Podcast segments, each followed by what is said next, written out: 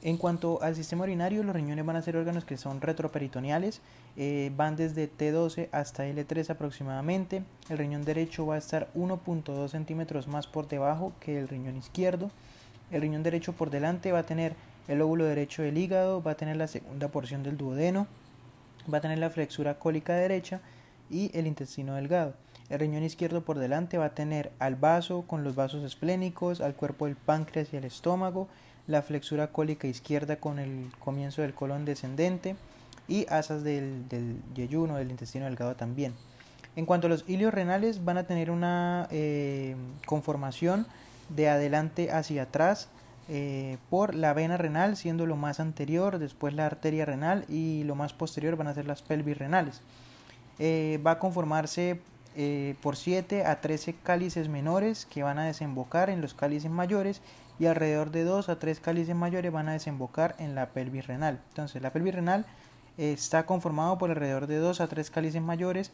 y en cada cáliz mayor desembocan aproximadamente de 7 a 13 cálices menores. En cuanto a los riñones y sus vasos van a estar rodeados por una grasa perirrenal o perinéfrica y rodeando esa grasa perirrenal va a haber un tejido conectivo fibroso que es la fascia renal y la fascia renal va a estar conectada con la cápsula renal por trabécula. La cápsula renal es la cápsula de, de Gerota. En cuanto a los uréteres, eh, van a ser conductos que miden aproximadamente 25 a 30 centímetros, van a tener unos sitios de estrechez importantes que son la unión ureteropiélica, eh, el sitio pues, de, cruce con los vasos ilíacos y eh, la llegada o la unión ureterovesical. Los uréteres van a descender anterior y medial al psoas y van a ser cruzados pues, por los vasos gonadales, van a ingresar anterior a los vasos ilíacos y van a llegar a la vejiga pasando por encima del elevador del ano. En su trayecto pélvico van a pasar anterior a los ilíacos, en las mujeres va a ser cruzado por las arterias uterinas y en los hombres van a ser cruzados por el conducto deferente. En cuanto a la irrigación, los uréteres digamos que reciben contribuciones de todas las estructuras anatómicas por las que tienen relación, entonces ellos van a recibir ramas uretéricas de la arteria renal, eh, van a recibir ramas uretéricas directas de la aorta, van a recibir ramas uretéricas de las arterias gonadales, en este caso ováricas, eh, pues si hablamos de las mujeres, de las ilíacas comunes, de la arteria uterina, nuevamente en las mujeres, eh, y de la arteria vesical superior.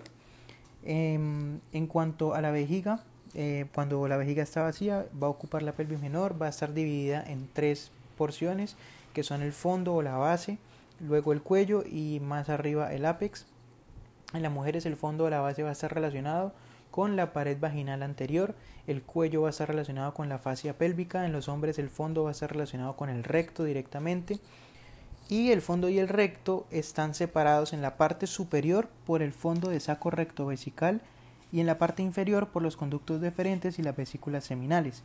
El cuello en los hombres va a estar relacionado con la base de la glándula prostática. En cuanto a la irrigación de la vejiga, pues va a darse por las arterias vesicales, eh, son superiores e inferiores, estas son ramas pues del tronco anterior de la ilíaca interna. En cuanto a la uretra, la uretra masculina va a medir aproximadamente 18 a 20 centímetros,